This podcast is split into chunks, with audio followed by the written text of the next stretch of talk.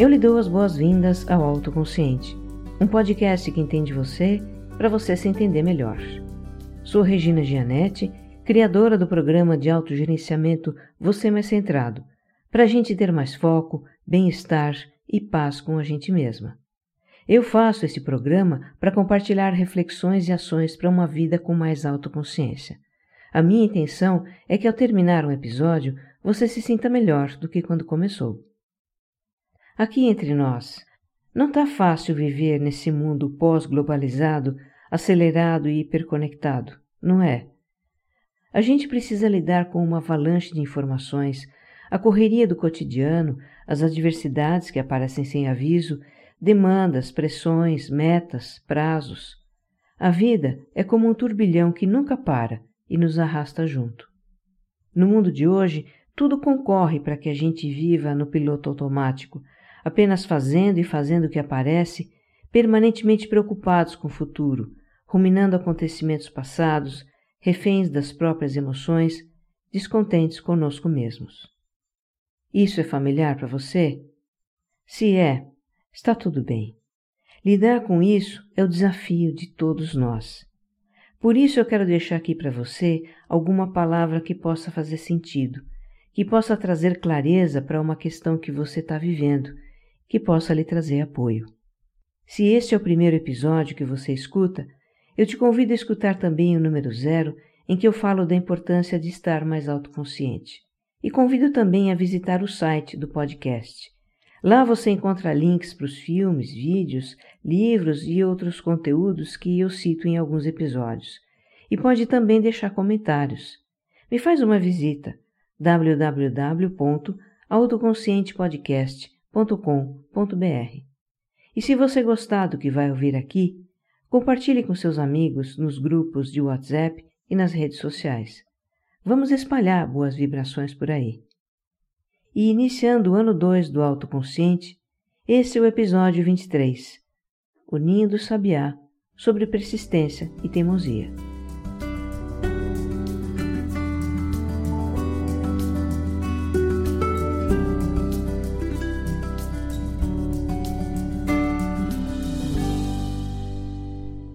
Ultimamente, fenômenos da natureza têm me chamado a atenção.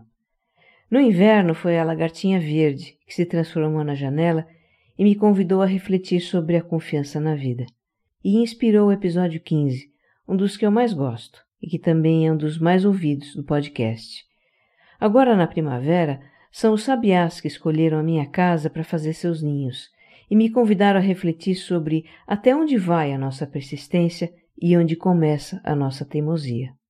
Se você está seguindo esse podcast, já deve ter me ouvido falar que eu moro numa cidade do interior de São Paulo. Aqui tem muito verde e, portanto, tem muitos pássaros. E na primavera a passarada fica muito em evidência, porque é época de acasalamento. Eles cantam mais, circulam mais, são mais percebidos. Muito bem. No final de tarde, eu olho para a mesa que fica na varanda da casa, numa área de churrasqueira, e vejo um bocado de sujeira ali terra, folhas, matos arrancados pela raiz. É como se alguém tivesse mexido com um vaso de plantas ali e não tivesse limpado a bagunça. E olhando para cima, eu logo descubro de onde vem a sujeira. É de uma viga de madeira que sustenta o telhado e fica a uns três metros de altura, bem acima da mesa. Um pássaro começou a formar o seu ninho ali, e deve ser um sabiá pela quantidade e o tipo de sujeira. Uma parte do material que ele trouxe para fazer o ninho caiu sobre a mesa, porque a viga de madeira é estreita, não tem mais do que 10 ou 12 centímetros de espessura. Eu fico pensando, o que é que deu nos sabiás para de repente começar a fazer ninho em casa, e em lugares assim tão à vista? Em 16 anos que eu moro aqui, nunca teve ninho de sabiá tão próximo da gente, e neste ano aparecem logo três de uma vez. Um no parapeito de um vitrô e esse já está na segunda ninhada. Provavelmente também foram sabiás que tentaram fazer ninho em cima de uma pá de ventilador. Olhe o lugar. Mas não foram adiante. Porque qualquer vento mais forte faz aquele ventilador girar, e isso deve ter assustado os pássaros. E agora aparece mais esse ninho num lugar bem movimentado da casa. Eu começo a imaginar como seria ter um ninho acima da mesa da churrasqueira. Por algumas semanas, a viga seria o puleiro de um casal de sabiás. E você sabe como é que fica embaixo de um puleiro, não é? Nem preciso entrar em detalhes. Eu é não iria comer nessa mesa. E começo a imaginar também como seria quando os filhotes deixassem o ninho. Filhotes não saem assim voando. Eles se jogam do ninho e ficam saltitando pelo chão até aprender a voar. E isso seria um problema, porque os meus cachorros, eles passam a maior parte do tempo naquela varanda e bem ali em torno da mesa. E eles caçam todo bicho que se atreve a pisar no território deles. Antes desse ninho aparecer, só nesta primavera, os cachorros já tinham matado três filhotes de andorinha e dois de sabiá que apareceram pela casa. Eu sei porque eles fazem questão de deixar os cadáveres das suas vítimas bem à vista, como que para dizer: olha só invasor que eu peguei na nossa casa. Bom, depois desse exercício básico de projeção do futuro, que nós seres humanos somos tão bons em fazer, eu chego à conclusão que é melhor evitar que o sabiá forme o ninho dele ali. Tem lugares de sobra para fazer o ninho em torno da casa. Ele vai achar um local mais seguro para ter os filhotes e eu posso usar a mesa da churrasqueira sem susto. Então eu pego a mangueira do jardim e derrubo com água um tantinho de material que o sabiá tinha depositado ali. Lavo a mesa, deixo tudo em ordem e a noite cai. Na manhã seguinte, olho pela porta de vidro da varanda enquanto tomo café. E como encontro a mesa? Suja de novo. O sabiá ignorou solenemente o embargo da sua obra e havia retomado a construção. Eu penso, isso não vai ser fácil. Melhor arrumar um jeito mais prático de tirar essa sujeira daí, porque eu acho que eu vou ter que fazer isso várias vezes. E aí eu tenho a ideia de jogar uma cordinha por cima da viga para remover aquele princípio de ninho. E assim eu faço. Passo uma corda longa por cima da viga e ela fica pendurada com as duas pontas para baixo. Eu puxo as pontas como quem regula uma cortina persiana. A corda desliza sobre a viga e derruba tudo que o sabiá deixou ali. Minha família fica só olhando e zoando as minhas maluquices. Em casa, meu apelido é Crazy, e para encurtar ficou Cray. Quando eles querem ser carinhosos comigo, eles me chamam de Cray Cray. Mais tarde volto para ver se o sabiá desistiu, mas que nada. Ele começou o ninho de novo, e aí tem início uma pequena treta entre mim e o sabiá. Eu derrubo a sujeira e ele coloca mais. Por vezes eu movo a corda quando o sabiá está sobre a viga e ele vaza de lá, mas logo já está de volta com mais barro e plantas. Fico admirada do comportamento do sabiá. Ele não desiste e simplesmente recomeça a construção do ninho como se nada tivesse acontecendo. Ele tem um comportamento que, entre os seres humanos, seria o que a gente chama de persistência, não é? A atitude de continuar trabalhando para atingir o objetivo, apesar das dificuldades ou adversidades. Mas será que a gente seria tão inabalável quanto o sabiá? Hum, é difícil. Imagine você querendo realizar um projeto e sendo impedido por alguém. Isso tira qualquer um do sério, né? Uma reação bem comum seria se sentir indignado e aí protestar, reclamar, bufar, brigar, não deixar isso barato. Outra reação seria se sentir frustrado, impotente e aí perder a motivação para continuar com o projeto e desistir. Bom, se o sabiá é persistente, eu também sou e continua a nossa rusga ao longo do dia. Eu nem sei quantas vezes mexi naquela corda. E o sabiá sempre voltando com a terra em matinhos. O lado bom é que ele está capinando os meus canteiros. Jardinagem de graça. Mas a mesa da churrasqueira está forrada de sujeira. E chega um momento em que ele começa a colocar de volta os matos que estão caídos ali. Olha que espertinho! Agora, além de mexer nas cordas, eu ainda tenho que recolher a sujeira da mesa porque eu não vou dar moleza para esse sabiá. Do meio da tarde em diante, o sabiá não coloca mais nada sobre a viga. Será que desistiu? Fico suspense para o dia seguinte. Amanhece e eu estou lá de novo, com a xícara de café nas mãos, olhando através da porta de vidro da varanda e a mesa suja. Em cima da viga, uma pequena pilha de detritos. Pois é, O sabiá havia começado cedo naquele dia. Ao ver aquela cena, eu me irrito. Que sabiá teimoso! Deixo de lado a xícara de café, abro a porta da varanda e puxo a corda bruscamente. O sabiá estava lá em cima, amassando barro com o corpo, e vou assustado. Aí eu caio em mim.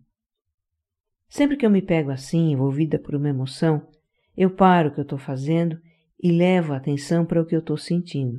Quando eu apenas observo o que eu sinto, eu tenho um momento de clareza, de tomar consciência de que emoção é aquela e do pensamento que está por trás daquela emoção. A emoção, naquele momento, era de irritação, e o pensamento era de que aquele sabiá teimoso estava me contrariando. Mas quem estava sendo teimoso naquela história? Não era o sabiá. Na sua inocência de bicho, ele continuaria trazendo material para o ninho até que ficasse pronto. A teimosa da história era eu, né? e insistia com a ideia furada de que se eu ficasse tirando o material de lá, o sabiá iria desistir. Eu não estava sendo persistente, eu estava sendo é teimosa. Na persistência, a intenção é atingir um objetivo. Isso envolve determinação e paciência. Inclui considerar o que está acontecendo e mudar de estratégia se for o caso, buscar alternativas. A persistência não exclui a flexibilidade porque o que importa é o que a gente deseja atingir e não como a gente vai atingir. A gente mantém o foco no o que e, se for preciso, muda o como. Já na teimosia não tem flexibilidade. Tem é uma insistência em continuar com algo que não funciona, ignorando as evidências de que não funciona. A teimosia não vê nem escuta, não percebe o que está acontecendo, não quer perceber. Na teimosia existe apego. Pego de volta a minha xícara de café e sento num dos bancos da mesa da churrasqueira. E fico lá, tendo o meu momento, o que é que eu estou fazendo? Autoconsciência é isso, é se perceber e refletir. E a gente pode fazer isso de uma forma objetiva, sem autocrítica severa, sem se autoflagelar. É assim que eu procuro lidar comigo mesma, aceitando a minha humanidade imperfeita e escolhendo formas de agir que me tragam paz. Em nome dessa paz, eu escolho soltar a ideia de desmanchar o ninho do sabiá. Eu estou me irritando, gastando energia com algo tão bobo, uma picuinha. Desapego, pronto. Não vou ficar insistindo nisso, vigiando a viga o dia todo. Meio bizarro, né?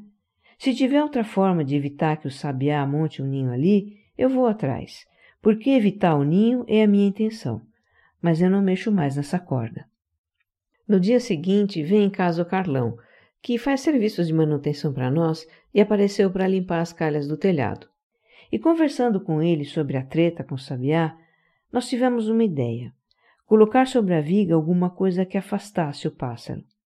Aí eu lembrei de um guarda-chuva preto e quebrado que eu já tinha separado para levar para reciclagem e o Carlão amarrou o guarda-chuva aberto sobre a viga. Perfeito!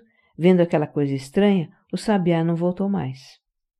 Meu marido não curtiu muito a nova decoração da churrasqueira, aquele guarda-chuva preto e capenga pairando sobre a mesa. Isso aqui está parecendo a casa da Mary Poppins, ele disse. Mas deixou para lá. Ele já está acostumado com essas coisas de crazy. Quanto ao sabiá, bom, eu não tenho certeza de que seja ele, mas na tarde daquele mesmo dia, nós vimos um casal dessa espécie rodeando uma luminária de parede, na área externa da casa. Eles ficaram dando várias voltas em torno da luminária e pousando, e logo depois começaram a formar um ninho ali. Naquele local os cachorros não ficam, e tem várias plantas onde os filhotes podem se esconder até aprender a voar. Agora, toda manhã, eu pego a minha xícara de café e fico espiando pela janela como está o ninho. A fêmea já está chocando e eu estou feliz por abrigar uma família de sabiás na minha casa. A natureza a tudo se adapta, sempre encontra meios para que seus desígnios se realizem. E nós, humanos, temos muito o que aprender com ela. Que você esteja bem. Um abraço.